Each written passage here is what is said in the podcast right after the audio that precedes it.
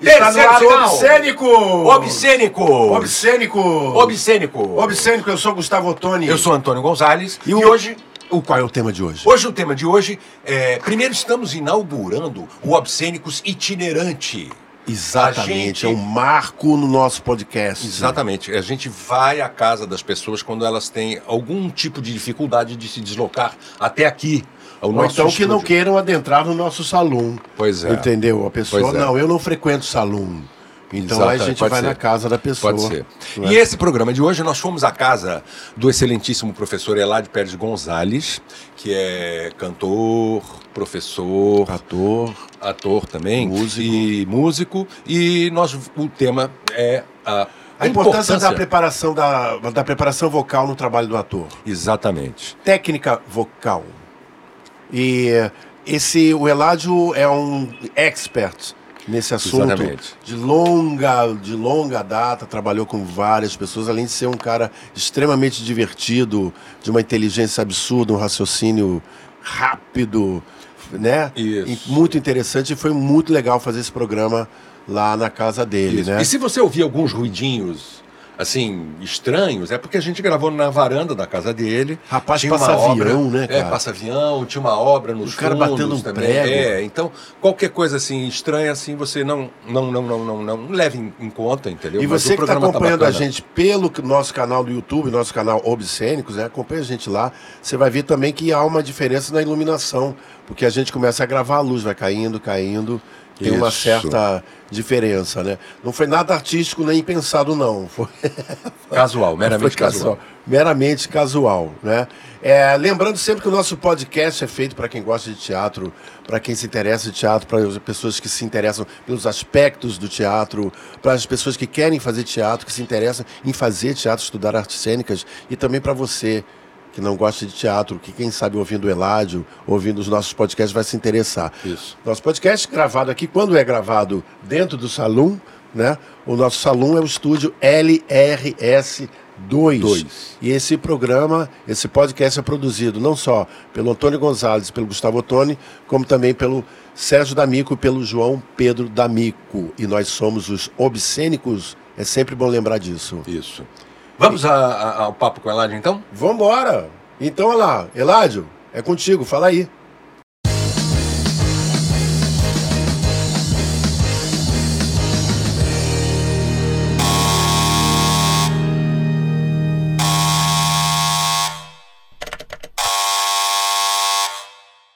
Ele está com 93 anos, ainda dá aula e ainda canta. e vou fazer co- 94 no dia 18 de fevereiro deste ano. Isso. Daqui a pouco. Eládio, olha só, é, para começar, você pode contar um pouco como é que você começou, é, como foi e quando foi essa tua centelha artística para música, para o canto? Quando começou isso? Você, você estudou? Você começou em casa, Sim. criança? Como é que foi isso? Nasci no Paraguai, como ele falou agora, Capital? em Assunção, e anunciou-se a formação de um coro, e a mim me interessava, porque eu tinha um colega chamado Ángel Sanabria, que era um tenor de voz belíssima, e eu queria ser tenor como ele. Hum. Então fui ao coro, me classificaram como tenor. Você tinha quantos anos, Eládio? Tinha 16 anos. Então você começou como cantor nesse coro com 16 anos. É. Mas você, evidentemente, você foi se especializando não só na questão do canto, da sua técnica de canto, como também se aprofundar nos aspectos da música. Você estudou música, você é um músico né, de formação extensa e bastante abrangente. Foi nessa época também que você começou a estudar a música mais profundamente? Não, não. Não, eu cantava, Cantava. no coro e aprendi um pouco de solfejo, porque no coro havia um- um- uma professora que ensinava a gente a ler as notas. Sim. Então, em 1947, o Paraguai estava numa situação, do ponto de vista político, péssima, porque estávamos dominados por fascistas, militares, etc. Teoricamente, meu irmão Nicolás e eu ter, poderíamos ter ido, por causa dessa situação política ruim, para a Argentina, mas o Perón, presidente da Argentina, mandou fechar a fronteira. E um dia, o meu irmão e eu colocamos nossas maletinhas no jardim da Embaixada do Brasil. Que veio um funcionário e nos disse: Vocês têm ideia do que vocês acabam de fazer? Falamos, claro que temos, mas é a solução do nosso problema momentaneamente. Então, nos colocaram no avião e viemos, e o avião desceu em Campo Grande, aeroporto militar, naturalmente, e pela primeira vez eu comi arroz e feijão. E achei uma delícia. Bom, terminando de jantar, fomos para um pátio onde estavam os recrutas e vários desses recrutas vieram falar Guarani conosco. E eu perguntei. Brasileiros falando Guarani com você? Brasileiros falando Guarani. E eu perguntei, em Ecoá. E perguntei, como é que você aprendeu a falar Guarani? Ele me disse, Taitá Xemboé. Taitá Xemboé. Quando ele falou Taitá, Taitá é uma palavra em Guarani que nós, no Paraguai, não usávamos mais. Já era. Caiu em desuso. Archaica. Ah. Então, ele disse: Meu pai me ensinou. Eram filhos de Paraguai. Que maravilha. É. Que recepção. Porque eu não, não quero falar mal do Brasil, mas a verdade é que o comportamento do maior país e mais importante durante a famosa Guerra da Tríplice Aliança foi o Brasil. Eu lembro até que o meu irmão mais velho, que era extremamente desbocado, perguntou para minha bisavó como se chamava aquele soldado brasileiro que você estuprou. e a minha bisavó disse: É, vocês riem, né? Mas vocês não sabem o que era a mulherada toda não ter homem para nada. Tinham sido eliminados. Eliminados, até crianças de Sim. 10 anos. É, foi uma carnificina, né, Lado? Não, terrível. Carnificina. Muito bem, então voltando, daí viemos, meu irmão e eu, para São Paulo. Em São Paulo fundamos um quarteto paraguaio quem nos dirigia era um músico extraordinário que coincidentemente chamava Eladio Martínez, um cantor, violonista muito conhecido na Argentina e, evidentemente, no Paraguai. Mas ele já estava no Brasil? Sim, então com esse conjunto nos apresentamos na Rádio Record. Com muito sucesso. Naturalmente cantávamos um repertório latino-americano, menos em é, do Brasil, porque nenhum de nós falava português. Você lembra de alguma música, trechinho de alguma música desse, desse quarteto? É. Claro. Qual, qual a que mais fez sucesso? assim? Ah, muitas fizeram. Nós éramos extremamente bacanas, Sim. modéstia altas.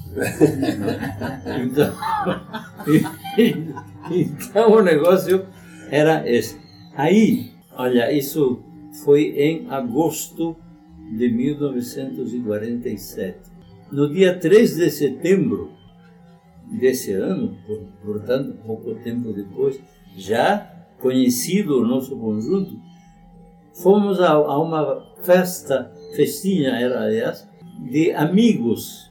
E entre essas pessoas amigas estava uma moça extremamente simpática com hojuelos em castelhano, Grübchen em alemão. É, covinhas. Covinhas. Covinhas. E essa moça dona das covinhas é. era Lola, ou é. Maria Dolores, ela falou. Eu falei, mas você não pode ser Maria Dolores. Você é meio oral E aí começamos, depois namoramos, acabamos casando e esse rapaz que está do meu lado direito, vocês não veem, é resultado desse casamento. Dessa festinha. Dessa, e tem uma moça também que não está aqui. Então tivemos dois filhos. Maravilha. Agora, Elad, como é que entrou o teatro nessa nessa tua vida? Bom, como aí, você começou a preparar, a fazer, trabalhar técnica vocal justamente com a eu, galera de teatro? Eu continuei estudando né, e, evidentemente, me interessava muito tudo o que se referia à técnica vocal. Observou a minha crase? Ah, sim. Eu tenho pós-doutorado em crase. Então, comecei a minha carreira fiz repertório, viajei para o exterior, né? primeiro para os Estados Unidos e depois, mais tarde, ganhei uma bolsa. Estando morando em Nova York, eu trabalhava na ONU. Hum. Aí ganhei uma bolsa para continuar os estudos na Alemanha. Os filhos eram pequenos e a Lola estava é, lá também, naturalmente, nos Estados Unidos. Ela voltou para o Brasil com os filhos e eu fui para Freiburg, que era a universidade que me oferecia a bolsa. Em Freiburg, eu fiz estudos profundos de formação teatral e técnica vocal, portanto, para a fala também não só para o canto. A parte uhum. do canto era o, o meu repertório de cantor, mas me interessou a questão da voz falada. Como aconteceu isso? Estavam anunciando uma peça teatral com um grupo de uma cidade importante da Alemanha, estava fazendo em Freiburg. E eu me interessei, eu fui assistir um ensaio e estava o, o diretor da peça trabalhando com um ator que já estava com 60, 65 anos. Ele estava trabalhando uma cena determinada. E eu me lembro perfeitamente que me interessou muito, porque a cena que ele estava trabalhando durava mais ou menos oito minutos, talvez dez. E, e eu diretor ia lhe fazendo observações que o cara ia repetindo. Cada vez que ele repetia, era melhor do ponto de vista vocal e do ponto de vista interpretativo. E eu lhe disse, caramba, isto exige uma técnica X e eu vou aprender essa técnica. E na noite da execução da peça, quando chegou essa cena, né? o ator fez ainda melhor do que nas quatro vezes que ele tinha repetido no ensaio. E eu me disse, não, eu vou aprender disso, me interessa muitíssimo. Né? E aprendi a declamar. Então a declamação foi uma coisa que me ocupou bastante tempo. Eu falo e escrevo sete línguas. Nas sete línguas eu declamo também. Que maravilha! Não, não é maravilha, não. É, é trabalho. É paciência de estudar. No nosso repertório de obrigações estava este de expressão corporal com a Fräulein Jacobi.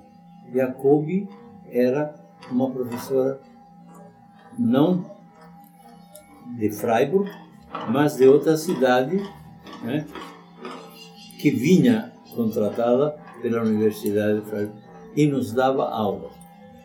Quando eu assisti a primeira aula e participei, eu achei maravilhoso, maravilhoso, porque ela ia nos analisando as coisas e explicando tudo por quê.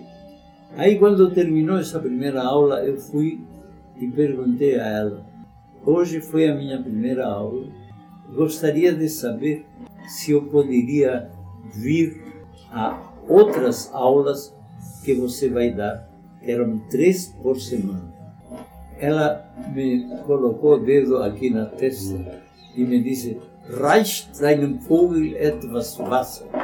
Dá um pouquinho de água para o passarinho que você tem aqui.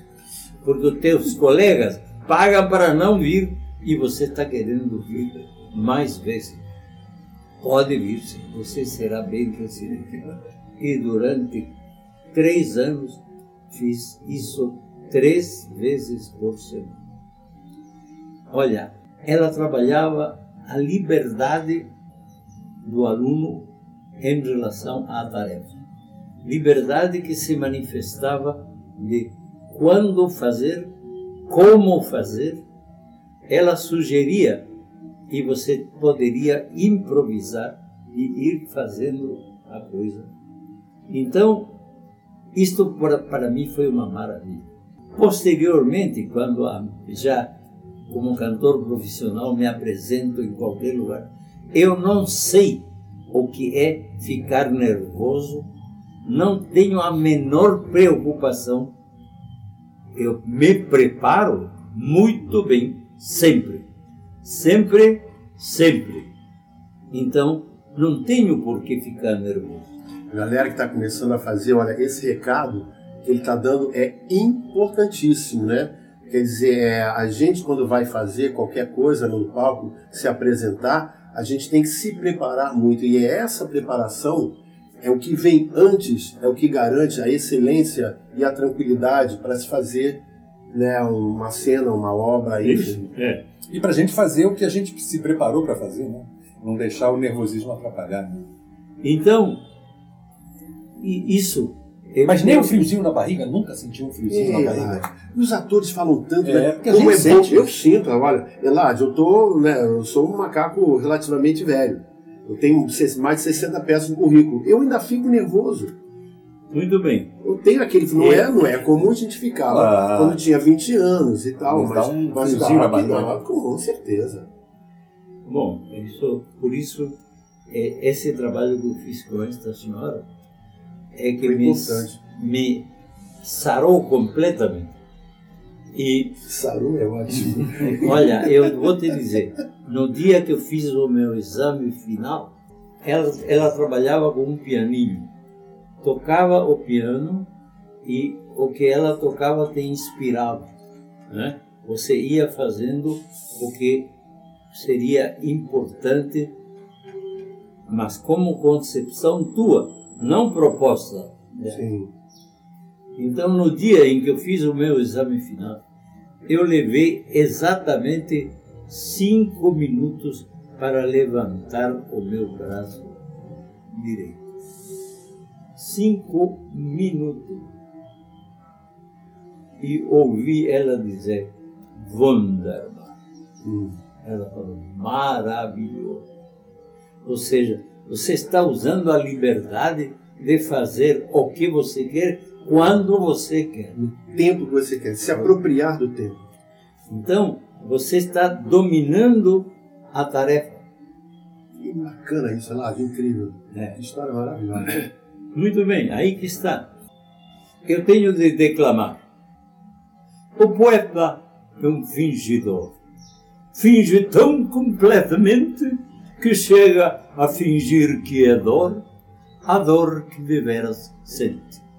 Então, se eu vou declamar um poema do Fernando Pessoa e depois um do Carlos Drummond de Andrade. O Tejo é mais belo que o rio que corre pela minha aldeia, mas o Tejo não é mais belo que o rio que corre pela minha aldeia, porque o Tejo não é o rio que corre pela minha aldeia.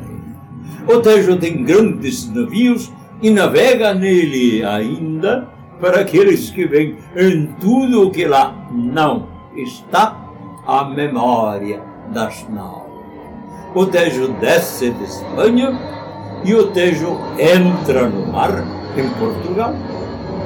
Toda a gente sabe, mas pouco sabe qual é o rio da minha aldeia e para onde ele vai.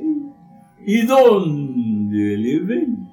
E por isso, porque pertence a menos gente, é mais livre e maior o rio da minha aldeia.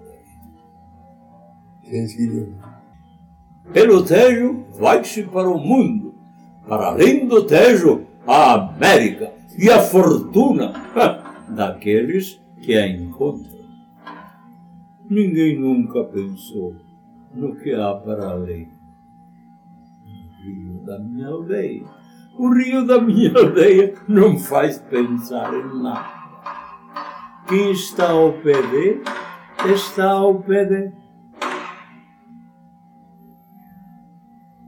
Eu não vi o mar. Não sei se o mar é bonito. Não sei se ele é bravo. O mar não me importa. Eu vi a lagoa. A lagoa, sim. A lagoa é grande e calma também. Na chuva de cores da tarde que explode, a lagoa brilha. A lagoa se pinta de todas as cores. Eu não vi o mar. Eu vi a lagoa. E você vê nesses dois poemas que tem a mesma mensagem. Você tem de gostar daquilo que você vê. Então, se você está em paz com você, você não vai ter nunca esses problemas de autocobrança. Não faz sentido. Agora, deixa eu te perguntar uma. Sim. Você vai fazer, como você disse, 94 anos como é que você se trabalhou para os 94 anos você tá com essa voz que você tá hoje? Eu trabalho a minha voz todos os dias. Aqueço a minha voz. Me disse o, o nosso grande amigo João das Neves, ouviu um recital meu e disse: Como é que um velho encarquilhado que nem você pode ter uma voz tão moça? Falei, João, você me conhece há mais de 50 anos. Você sabe, eu trabalho minha voz todos os dias. E é o que eu faço. Depois de tomar café, aqueço a minha voz. Se eu tiver de sair e algum tarado me falar, canta, eu estou preparado e canto. Então, então Estou imaginando um tarado é. na rua. Mas aí, aí é que está.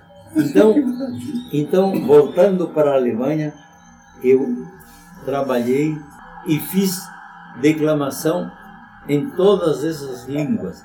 E me, isso me serviu enormemente. Mas eu sabia que eu tinha de continuar fazendo. Uhum. Não tem medóia aqui, hoje não vou fazer. Não, faça. A repetição é o segredo da história.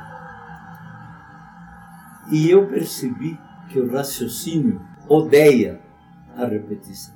Já sei, uma coisa é saber e outra muito diferente, conhecer. Você só conhece através da prática. E na prática está o fazer. Uhum. Então você tem de fazer. Aí, Eladio, então, é, você começa, passa pela declamação. Como é que alguém de teatro, algum ator, né, como é que alguém chegou a você? Qual foi a primeira vez que você foi solicitado para trabalhar a técnica vocal especificamente para teatro?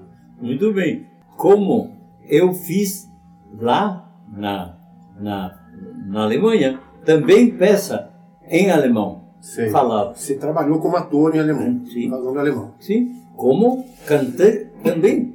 Cantei em alemão o tempo todo. E a declamação também. Nós éramos amigos da família Segal. Os meus filhos eram amigos dos filhos de Maurício e Beatriz Segal. A Beatriz Segal estava fazendo uma peça e ela me disse, Eládio, eu estou ficando rouca toda vez que eu trabalho essa peça. E disse, Beatriz, você vai ter saco para trabalhar comigo todos os dias de segunda a sexta-feira. Você vai descansar sábado e domingo, mas esses dias você vai trabalhar comigo. Então, analisei o comportamento vocal dela. Depois ela, ela escreve sobre isso nesse livro. A gente vai falar daqui a pouco sobre o livro é. Ládio, né? Muito Iniciação bom. à técnica vocal. Daqui a pouco a gente fala um pouco Muito mais sobre bom. Então, ela veio e trabalhou. Nunca vi uma pessoa ser tão dedicada quanto ela. Dizer, só vi depois que ela, a Célia Helena, que era colega dela, na peça, na mesma peça. Quando a Célia Helena viu que em uma semana ela tinha feito uma diferença muito grande, ela me procurou. Uhum. E o Ednei Giovenazzi, que estava na mesma peça, também veio e trabalhei com eles todos. E aí começou? Sim. Não parou mais. A partir daí, bom, quando a Beatriz notou a diferença enorme, em duas semanas ela não tinha mais nenhum problema. Mas eu fazia com ela exercício, mas aí comecei a trabalhar o papel dela na peça. Sim. E a mesma Especificamente coisa. para o personagem que ela estava fazendo. E trabalhamos a peça. Que você pega o texto, analisa o texto e se coloca dentro da necessidade do texto. Irene boa, Irene preta, Irene sempre de bom humor. Imagino Irene entrando no céu. Licença, meu branco, e São Pedro Bonachão. Entra Irene, você não precisa pedir licença. Irene preta, Irene boa, Irene sempre de bom humor. Imagino Irene entrando no céu. Licença, meu branco. E São Pedro, bonachão, entra Irene. Você não precisa pedir licença. Parece outro texto. Uhum. Parece outras pessoas falando.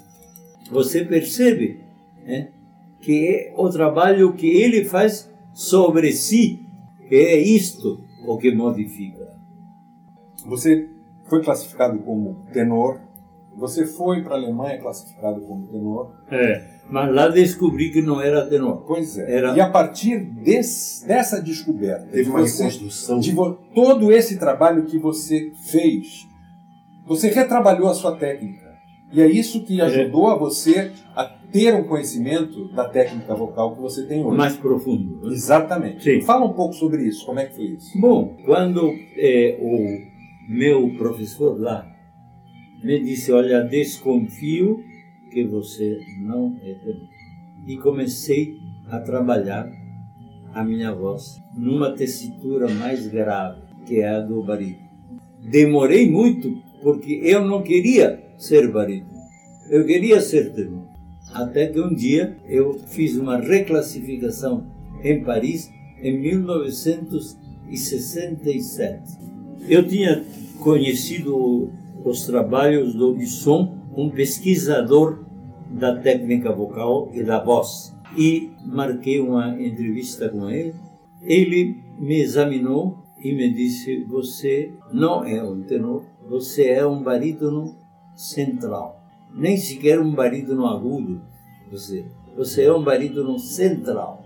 E eu, que sempre tive uma voz extensa, peguei a nota mais aguda e falei, mas se eu, se eu não sou tenor, como é que eu canto esta nota? Ele estava no piano e me fez descer na escala até a nota Mi, grave. Aí ele me disse, e aí, você é um baixo? Não. O meu irmão me disse depois, na medida em que você ia descendo, a tua voz ia ficando tão parecida com você. Mas nunca vou esquecer isso. Mas ele não tinha uma aparelhagem para medir a vibração das cordas, não era? Tinha, tinha, claro. Quer dizer, não foi só uma coisa de ouvido, Não, né? não foi de ouvido. Isso. Diretamente ele fez a reclassificação com um aparelho que mede a cronaxia do nervo recorrente. E esse nervo recorrente meu reagia exatamente na região onde o barítono reage como eu reagi. Então, Eladio, então você começa, na verdade, quem, quem é o seu portal de entrada para trabalhar técnica vocal com a galera de teatro foi a Beatriz Segal, nossa grande atriz, né? Para a galera que conhece uma maior vilã de novela da história da, da teledramaturgia brasileira, e uma atriz de teatro assim de mão cheia. Tive a oportunidade de ver algumas peças que ela representou. Isso que ele falou, que ela era muito disciplinada, eu sou testemunha, porque, como ele falou, eu, eu adorava ir para a casa deles, eles moravam numa casa muito bacana lá na Vila Mariana, em São Paulo, então eu ia muito brincar com o Mário, principalmente, E que você tinha via minha idade, e eu via disciplina, ela, ela no piano fazendo os exercícios, É. eu ficava impressionado com essa disciplina, ela muito elegante, com um vestido longo lá no piano, uma casa enorme, com uma sala só para o piano, e ela fazendo os exercícios, né? Eu É. ficava assim, caramba. Então ela foi esse portal de entrada. Com quem mais assim, quem mais assim você destacaria? Bom, eu vou te dizer, né? é, a esses- lista é extensa. esses três. Ah. Célia Helena, Beatriz Segal e e eu Edney Giovenazzi. Edney Giovenazzi. Que a gente trabalhou com Trabalhamos ele. com ele. Bom, ele eh, fez uma propaganda enorme, mas ele não tinha, na realidade, defeitos. Ele não sabia exatamente como lidar com certas coisas, sempre já ligado com o texto do papel dele. Então eu disse, eu disse para ele, Edney, você tem de cantar, mas cantar como? Você canta o teu texto. Não vou voltar. Estou cansado. Então, mas eu não tenho esse texto. Não importa, invente. O que importa é que você sinta a tua voz dentro da tua boca. Não é no ouvido, é na boca. A sensação que vai te orientar no comportamento vocal está na boca. E ele foi fazendo. Também outro cara disciplinadíssimo. A partir daí, quando seguramente, como a Beatriz estava na Globo, aí Começou a divulgar. começou, perguntaram para ela e ela disse, olha, procura Hilário.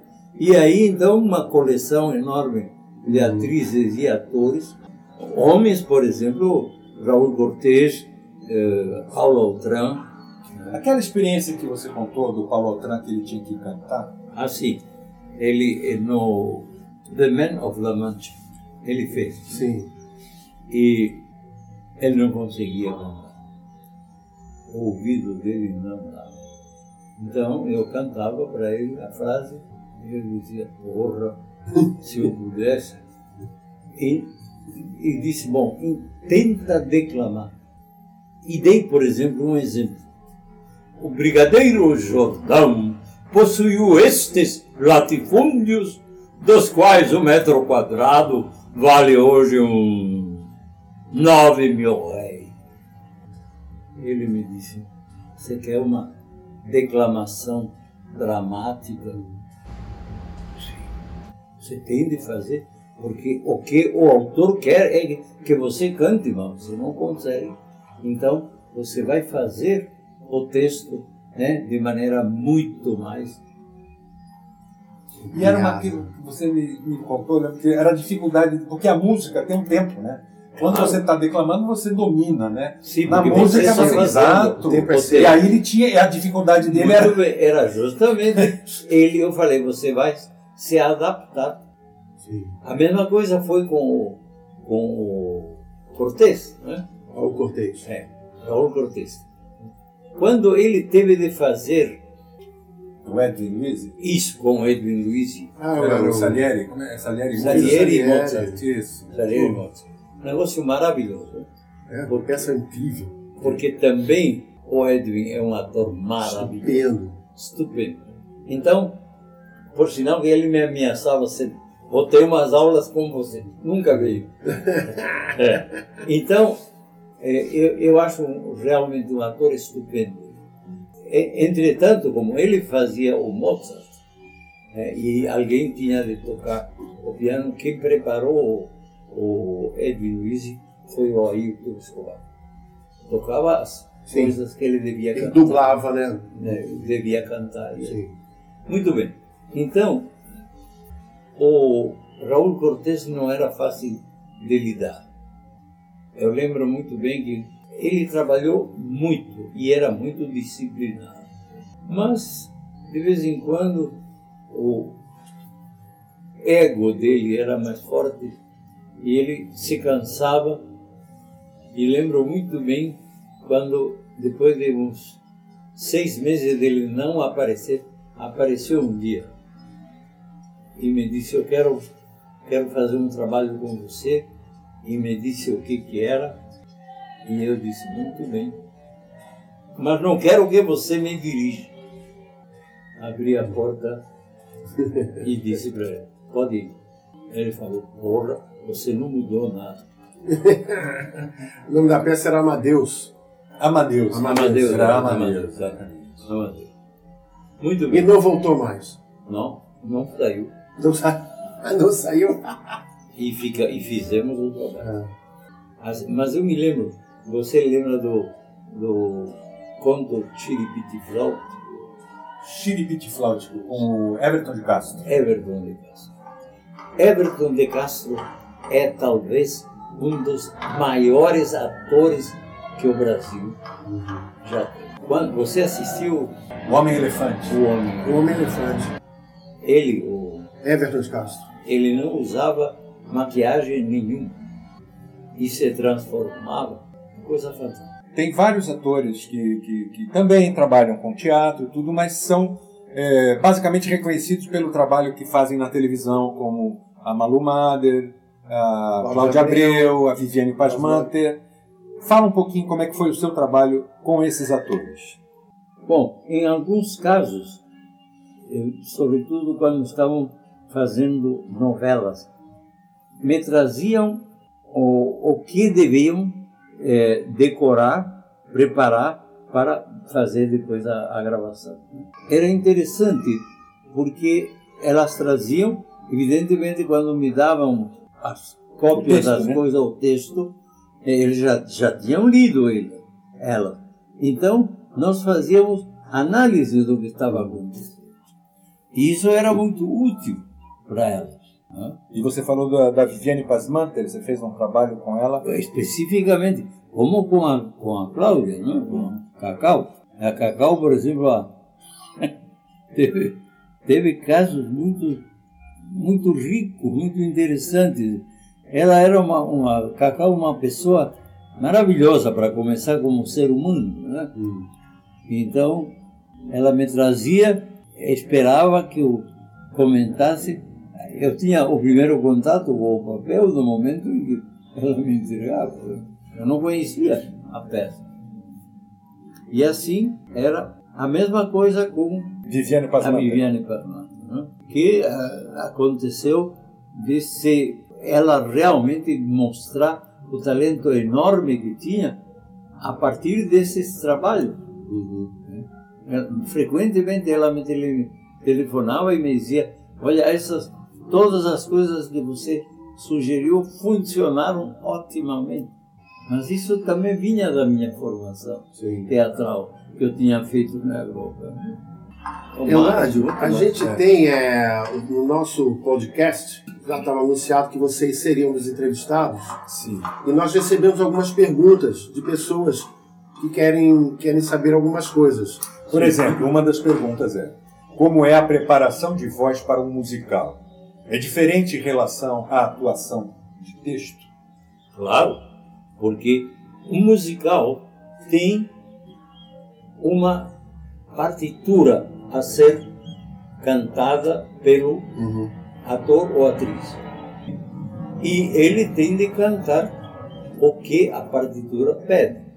Então, o treinamento dele no canto, né, você tem um esforço maior do que na fala, porque você está seguindo uma outra proposta.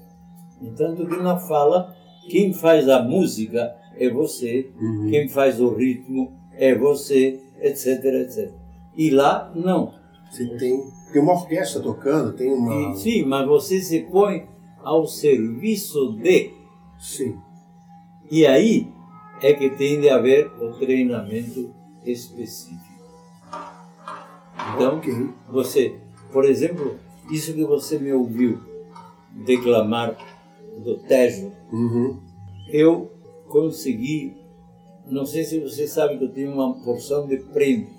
É, a Academia Brasileira de Música, uhum. por exemplo, me deu o prêmio é, como intérprete e perguntei por que me deram e o cara me disse estatisticamente você é o cantor que mais primeiras audições de autores brasileiros fez durante sua carreira. Então, essa, essa coisa do, do Tejo, hum. eu declamei para o Calimério Soares e ele fez a música. E a música é O Tejo é mais belo que o rio que corre pela minha aldeia. E assim a coisa vai, evidentemente, outra, tem outra. É, assume quase outros significados, né? A vai, vai levando a gente para outros caminhos. Perfeitamente. E você e... não pode improvisar, você tem que cantar ah, aquelas notas. Você tem a partitura. Exatamente. Está escrito é. assim. Uhum. E assim está gravado por mim, por si. E a mesma coisa fiz com o Kamenetsky. Né? Eu peguei uns textos do Milor Fernandes hum. e cantei para ele. Ele disse, já entendia em direto. e, e fez a música que eu tenho cantado. Sim. Sempre com muito sucesso. No caso do Cabenense, então, o texto do Milor é uma maravilha. Olha, entre um pingo e outro, a chuva não molha. Só, só, só Milor, cara. Maravilha. Maravilhoso. Maravilhoso. É, então. Maravilhoso. E assim, isso. Isso, isso também é um outro minhoca na cabeça, né? É. Entre um pingo e outro. olha, olha, olha. É. Quer dizer, tá, tá chamando já. Não, né? Tá chamando assim, olha com olha. Né? É isso, olha. Entre um pingo e outro, a chuva não olha. Isso. E, e, e, e olha, ele disse. Muito bom. Há certos indivíduos que não conhecem educação. Você diz, apareça lá em casa, qualquer dia. Eles vão. é impressionante, é. né? Eladio, vou passar para uma outra pergunta aqui. Eles fizeram também. Alguma vez um trabalho. Maravilhosamente. Oh, meu Deus do céu. Alguma vez um trabalho de preparação deu errado na hora H no palco? E quando dá, dá errado, o que é que se faz? Você vai assistir uma peça X e em determinado momento você fica encantado com o que está vendo. Os atores inventam o texto, a situação, o conflito, a solução. E você cai em si. Porra, eles estiveram ensaiando três meses, quatro meses. O segredo do sucesso estava no ensaio. Então, você tem de ver se nos ensaios as coisas foram preparadas Sim. para isso. Por exemplo, em, com certos diretores, né, eu tive problemas, porque eles iam ensaiando numa sala X, pequena, etc. Uma semana antes eles iam mudar para o lugar onde iam fazer a apresentação. Grande erro, porque vai se criando efeitos, né? e não. O ator tem de se sentir, é. né? ele tem de se ouvir Por exemplo, por que não, não é bom ensaiar ao ar livre? Porque não tem retroalimentação. Você não ouve a Uhum. tua voz que você vai ouvir. E tem que reverberar, não reverbera. Não. O Elato, você sabe que eu já, eu já tive muitos problemas com isso, né? Que é você, isso que você falou é, é um, é um raio-x perfeito. Você ensaia numa sala que, é, que não tem carpete, que é um piso cerâmico, que é um, um cheio de vidro. Você vezes- Geralmente menor geralmente teatro menor, menor, né? E você vai, já aconteceu de eu ir para o teatro dois, três dias antes. Isto é um choque, é um choque de Mas é realidade. péssimo. É péssimo. É, Péssimo. é como se a gente, é como se arrancassem o, o chão onde a gente pisa. Sim, muito bem. Um Eu- isso. Eu te conto uma, uma experiência com o Laurence Olivier.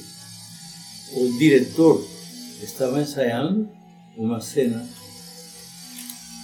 e, de repente, disse para o Laurence Olivier um pouco mais de malícia.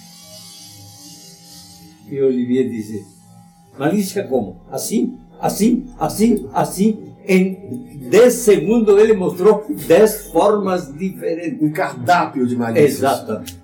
E ele, aí quem está contando é o diretor. Aí se, eu, eu sinto que eu fiquei vermelho, porque o erro foi meu. Lógico. Como é que o, o cara ia adivinhar que tipo de malícia? Entende? Então, é a mesma coisa. Se eu estou te dizendo, você tem de que sentir a tua voz na boca e não no ouvido, você tem de aprender a quando você está cantando, sentir a tua voz dentro da tua boca. Dentro da tua boca acontece esse fenômeno né, de a tua voz encher a cavidade e acontece o fenômeno chamado impedância.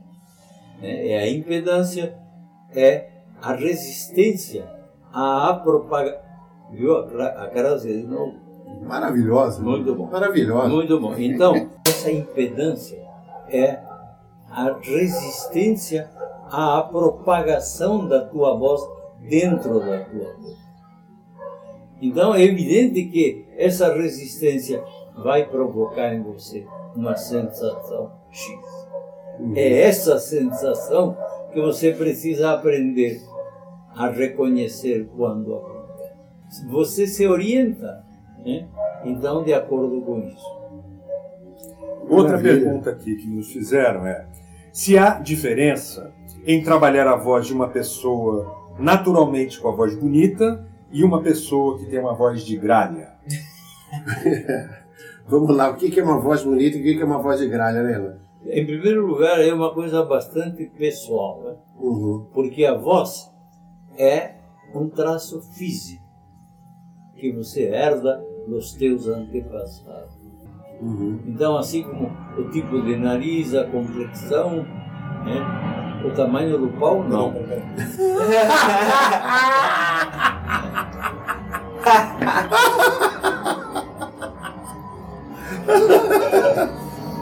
Ah, que maravilha. Você tem que ficar, cara. Você tem que ficar, gente. É só repetir, peraí, você, você vai repetir essa frase, pelo amor de Deus, Eladio. É. Que a voz é uma característica. A, a lá. voz é uma cara que vai daí. Sim. A voz é um traço físico que você herda dos teus antepassados, como o tipo de rosto, a complexão, etc. Sim. A minha timidez me impede. dizer, dizer o que mais nós entramos. Muito bem. Mas então, aí então eu tenho uma, é, alguém classificou uma voz de bonita de uma voz de gralha. Sim. É, é difícil, né? Você, quer dizer, você está dizendo com isso que, que a gente não consegue mudar a natureza da voz de uma pessoa, é isso? Mudar a sua natureza, não a sua qualidade. É. Mas aí a questão de qualidade depende justamente dos caracteres físicos, né? do tipo de boca que você tem. Né? É da tua caixa. Exatamente. Né? né? Porque o que torna extremamente artificial o teu comportamento vocal como ator? Em primeiro lugar, a distância que há entre o palco e o público. Uhum. Você tem de falar muito mais forte do que Porque numa conversa. sim. isso já não é natural. É uma, um hábito diferente.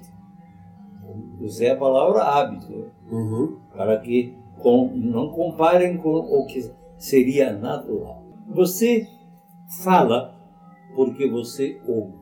Primeira coisa. Se você pegar uma criança e essa criança nunca ouvir voz de gente e você a colocar num galinheiro, essa criança não vai falar, mas vai cacarejar bonitinho. Porque é o que ele ouve. Olha só que coisa incrível, né? Mais uma vez você está tá reafirmando aquilo que você falou lá no início, né? Desde tenra idade que a gente aprende com as repetições, Sim, né? Com, a, justamente. com o, com a imita, o jogo da imitação, né? Com aprender com ver, com olhar, É. enfim. Por exemplo, eu, eu me lembro de experiências que eu tive porque, por causa do trabalho com a Beatriz. É, quando ela fazia papéis dramáticos, era uma coisa. Ela fez uma peça que era extraordinária e, do ponto de vista vocal, exigia, eram verdadeiros tapas que ela fazia com a voz. Porque o marido tinha sido eh, preso pela ditadura e não, não o soltavam. E ela ia lá pedir que o soltasse. Negócio maravilhoso. Te digo o seguinte: ela me, na, no primeiro ensaio que ela fez, ela sentiu a fadiga. E eu disse para ela: Muito bem, Beatriz. Você tem essa fadiga como consequência do uso excessivo da voz. Mas esse uso excessivo corresponde à interpretação que você está fazendo. Você não pode fazer de outra maneira. Tem assim. E o que faço com a fadiga? Muito bem. Você vai trabalhar, depois que você terminou o ensaio, você vai em casa a fazer esses exercícios. E ela ia lá e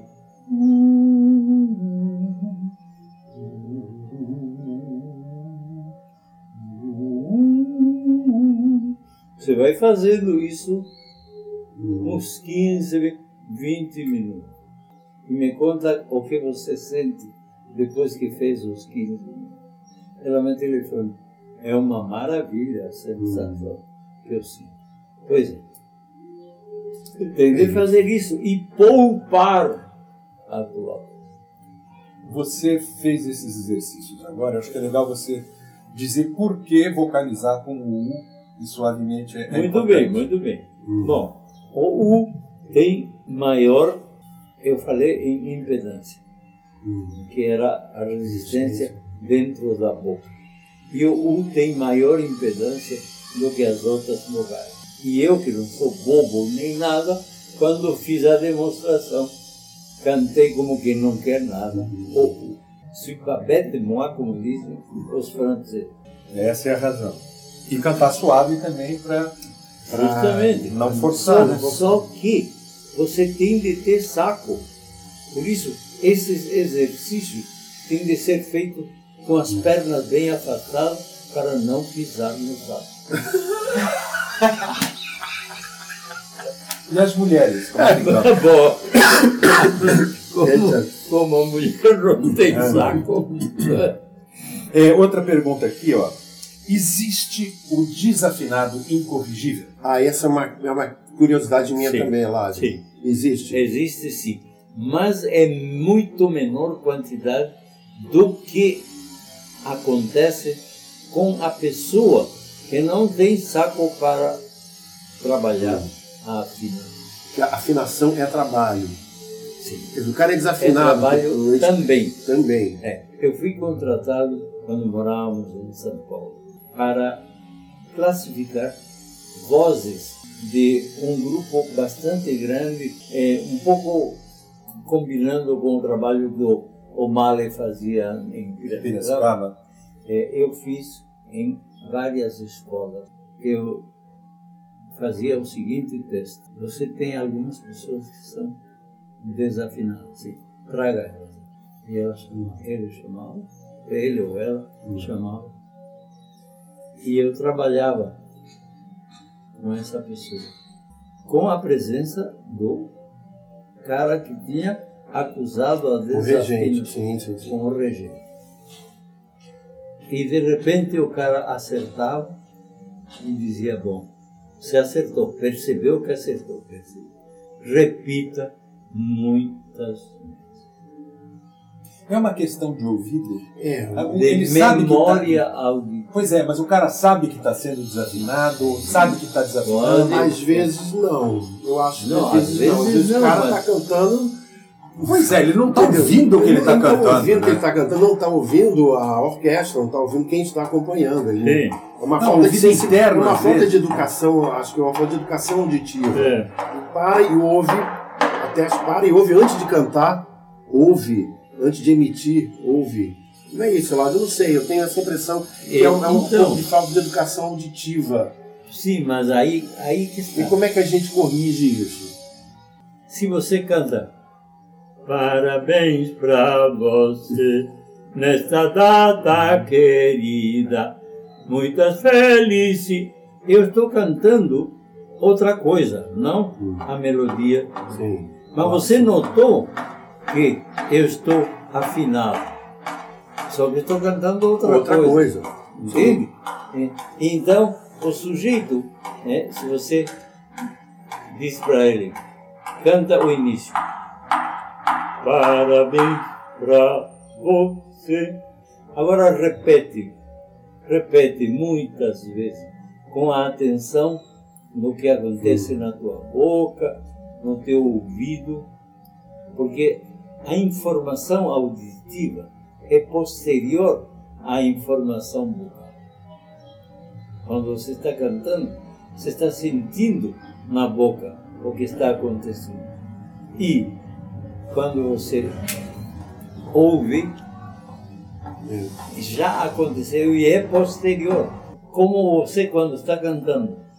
Parabéns, parabéns, parabéns pra, pra você, parabéns pra você. Você está alimentando a tua memória auditiva, mas você tem de ter saco para repetir.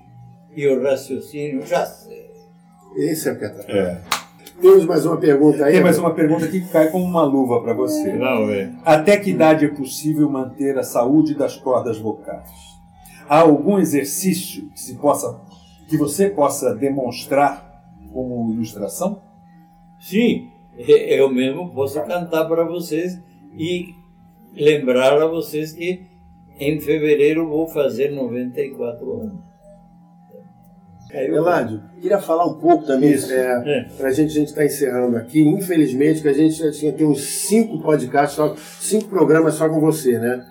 É, falar um pouco assim do teu livro, né? Sim. É, para que tipo de profissional você recomenda Para todos todos que usem a voz? que usam a voz. Ou seja, É, todos. um orador, um professor, cantor, Ator. ator. né? Pois é, me lembro que os personagens do livro, porque eles têm personagens, né? O livro tem personagens. Sim. Que é você Eu criei- como professor, exatamente. E tem personagens. ator, tem professor, tem locutor, Isso, né? né?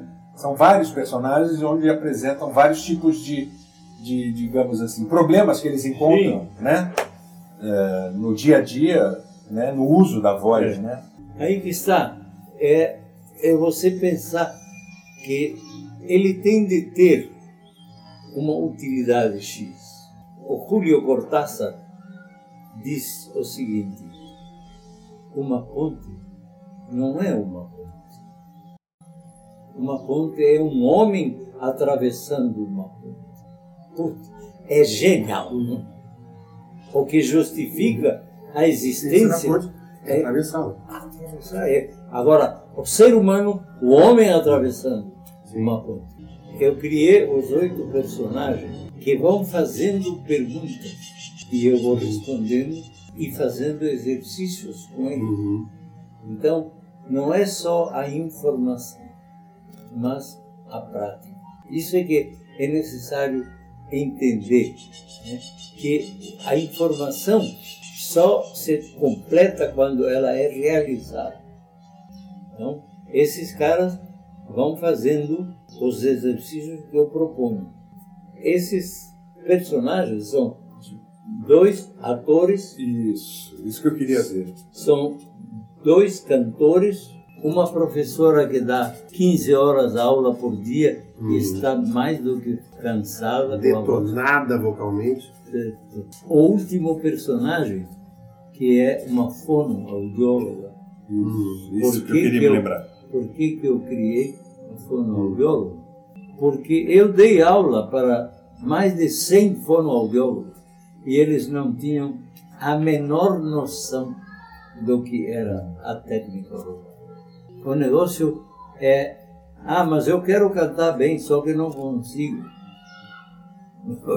Você está fazendo o que deve para conseguir? Não, eu quero. Se querer não é poder. Eu tenho uma história sua, Eladio. Em primeiro lugar, eu queria terminar com essa historinha de você. Mas onde é que a gente, onde as pessoas podem encontrar o seu livro? Iniciação à Técnica Vocal, Eladio Pérez Gonzalez. O nome da fundação qual é mesmo, Antônio? Fala aí. Fundação e Educação Artística. Eu tenho uma história do Eladio. Uma, uma grande amiga nossa, uma querida amiga nossa, atriz. Eu, eu, vou contar o milagre, mas não vou contar o santo, né? Sim. Então, essa nossa amiga, né, excelente atriz, grande atriz, mas amiga da família, uma pessoa queridíssima, né? Numa festa, numa reunião, estamos todos lá, Eládio estava lá, né, não sei o quê, e, e essa amiga chega, chega pro Eládio e fala assim, é, Eládio, eu, eu tô com um problema na minha voz, eu tô ficando rouca. Aí o Eladio vira-se para ela e fala assim: Tem feito meus exercícios? Ela fala assim: Não. Eladio responda: Então foda-se. Eladio, olha, um barato ter você muito com a gente aqui, boa. muito bom. Essa, foi essa nossa tarde aqui, essa nossa tarde com você foi maravilhosa. Muito instrutiva. Instrutiva, não, assim, é. e, e, enchendo o nosso, nosso programa, nosso podcast de, de, de, de informação, de afetividade, de, de experiência. É, é, muito legal pra Mas gente, a gente está tá muito feliz. Olha, cara. o que eu padeci para chegar ao domínio vocal que eu tenho, não está no gibi. Eu, eu padeci enormemente. Não está no gibi, mas está aqui. Está no livro. Está no livro, mas aí é, é isso. Eladio, muito obrigado. Muito obrigado. From nothing. Muito obrigado mesmo. From nothing. Prazer enorme ter você eu, Olha, eu tenho muito prazer em fazer com vocês esse trabalho. Valeu, gente. Valeu, valeu. valeu. Bom, tá aí a nossa conversa com Eládio. Espero que vocês tenham gostado. É... Olha, eu gostei muito, vou te falar o seguinte, cara. É, se, conversar com o Eladio é sempre uma experiência fantástica, porque o que a gente aprende, a gente. Ah, bom, eu conheço o Eladio há muitos anos, cada vez que a gente conversa com ele, a gente é, parece que descobre uma coisa nova, um aspecto é, muita novo. história para contar. Além né? de ser um grande contador de história, é, né, cara? É, é, é. Muita história para contar. Olha só, o nosso Obscênicos hoje está realmente espetacular. Você pode entrar em contato com a gente pelo nosso e-mail, obscenicos.gmail.com. Manda sua pergunta, manda sua sugestão. A gente também está. No, eu estou olhando para baixo porque eu estou. Tá, né? tá, é a cola é, ali. É, o pessoal que está é ouvindo não está vendo. Teleprompter. o pessoal que está vendo né? pelo YouTube, estou vendo é. nosso meu teleprompter, né? De alta tecnologia, né? É, no Twitter nós somos arroba obscênicos. No nosso e-mail já falei, obscenicos.gmail.com.